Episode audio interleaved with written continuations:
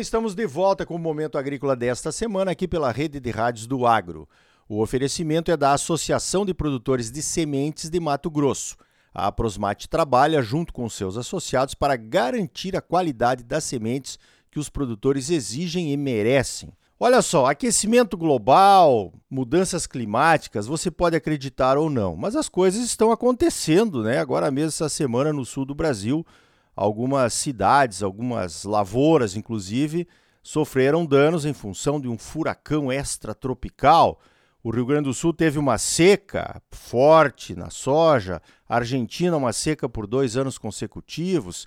Então, acreditando nisso ou não, você tem que se preparar se algum evento desses possa acontecer aí, né, aí na sua propriedade ou na região onde você planta. Para falar sobre esse assunto, eu chamei o Carlos Ortiz, ele é consultor de empresas e já é figurinha carimbada aqui do programa Momento Agrícola, porque essa questão aí dos desastres e das perdas, vamos falar aqui de lavouras, é claro, elas são uma preocupação de bancos e também de seguradoras. E para isso tem toda uma análise de risco que o pessoal faz, né, para precificar um seguro ou para ver se é importante tomar uma posição de seguro ou não. Carlos, explica para nós aqui como é que funciona esta análise de valor daquilo que está em risco. Bom dia.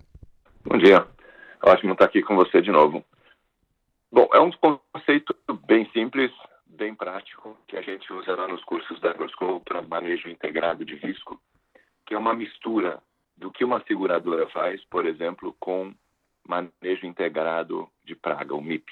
Qual que é o raciocínio? É preciso de uma sequência primeiro passo do raciocínio é identificar o valor que está lá exposto ao risco, é o chamado valor em risco. E o valor em risco é uma coisa muito simples, é pena que não é muito difundida, porque ajuda bem a gente a pensar sobre riscos e como cuidar dos riscos e se cuidar do risco e quanto pagar para se cuidar do risco. O que é o valor em risco? É uma multiplicação entre a chance do problema acontecer pelo tamanho do estrago se o problema acontecer. Então, vamos pegar um exemplo.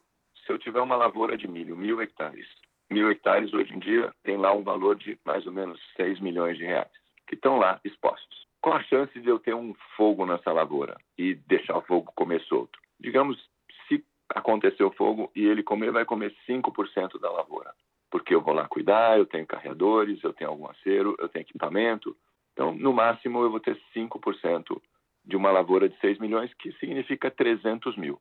Ou seja, vale a pena até 300 mil, que é 5% de uma lavoura de 6 milhões, eu cuidar para evitar o incêndio.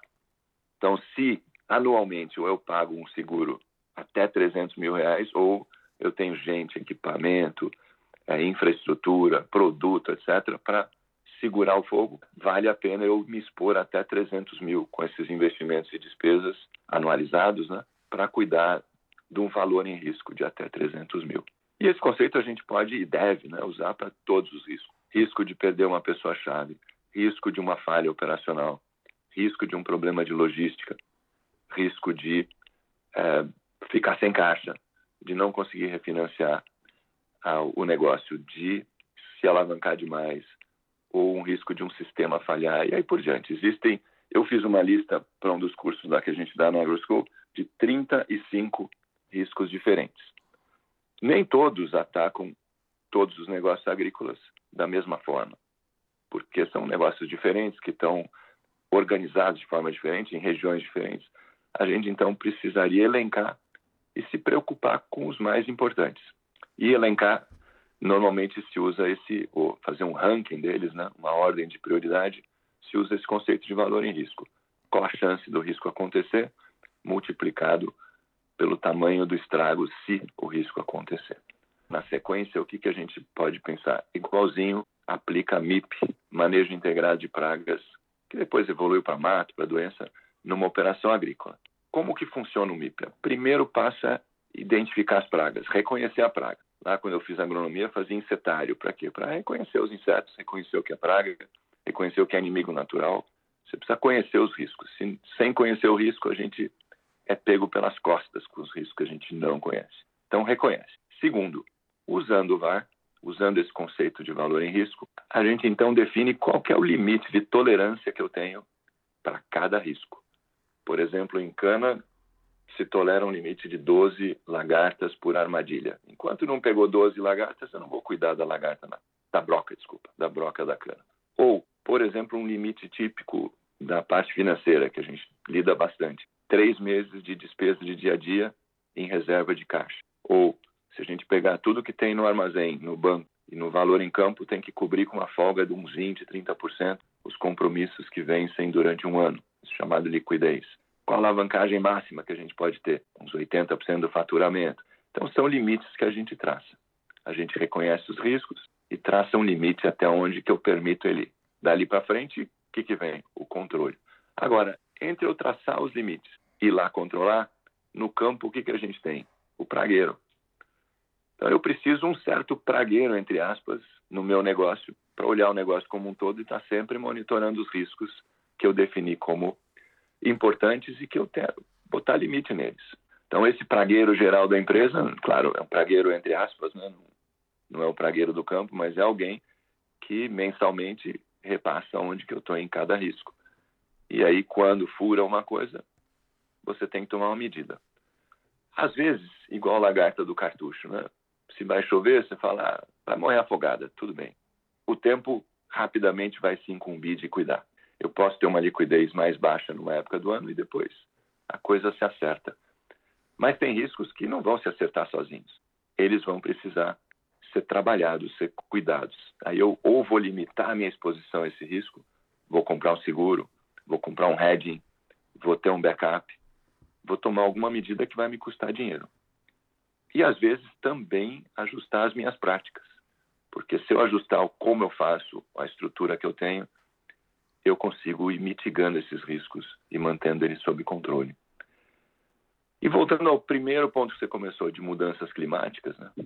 realmente muita gente tem dúvida se o clima tá, vai evoluindo de uma forma muito negativa para a agricultura ou se isso abre oportunidades.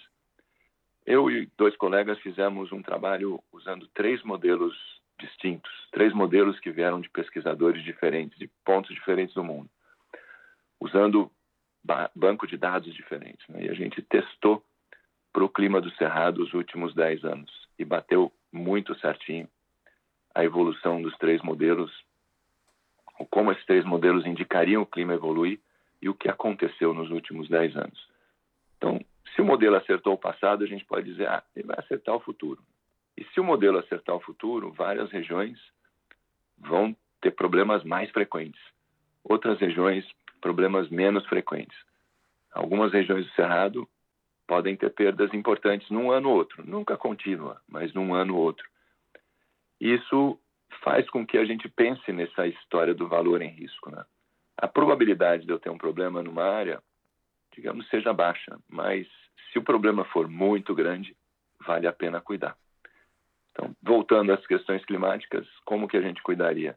Diversificar a área, usa é, rotação, bastante rotação de lavoura para melhorar a biologia do solo, manter maior resiliência das minhas lavouras, variedades que eu preciso ir ajustando para aguentar evolução de temperatura ou de frequência de seca, veranico, e talvez mais adiante a lavoura mais biológica possível para que ela tenha a maior resiliência possível e assim por diante. Ou seja, o risco pode ser pequeno, mas o estrago é grande vale a pena parar e ver como é que eu cuido. Perfeito. Tá aí uma aula, né, do Carlos Ortiz. Nem precisei fazer as perguntas porque ele já respondeu todas. Então, interessante essa questão que além da avaliação do risco, né, nesse finalzinho aí o Carlos colocou que é possível diminuir o risco com algumas práticas que aqui entre nós, né, Carlos, elas trazem mais sustentabilidade não só na questão financeira ou econômica, mas também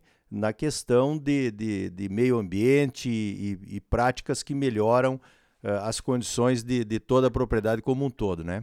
Exatamente. Muito bem, conversei com o Carlos Ortiz, então, ele é consultor aí nesta área de finanças e gestão de empresas. Obrigado, Carlos, mais uma vez pela tua participação aqui no Momento Agrícola e parabéns pelo trabalho que é reconhecido por muitos aí que têm a oportunidade de ter contato com você. Muito obrigado e a gente está sempre à disposição. Então tá aí. O cálculo do valor do risco, considerando os valores dos possíveis prejuízos, é uma ótima ferramenta para a tomada de decisão, para contratar seguro e para considerar investimentos em tecnologias de mitigação. No próximo bloco, vamos conversar sobre os possíveis impactos nos custos do agro brasileiro para atender à lei do desmatamento zero, já aprovada na União Europeia e cheia de pegadinhas de barreiras não tarifárias travestidas de zelo ambiental. É logo depois dos comerciais. Não saia daí, voltamos em seguida com mais momento agrícola para você, no oferecimento da Associação dos Produtores de Sementes de Mato Grosso. A Prosmate trabalha junto com seus associados para garantir a qualidade das sementes que os produtores merecem. Voltamos em seguida com mais momento agrícola para você. Música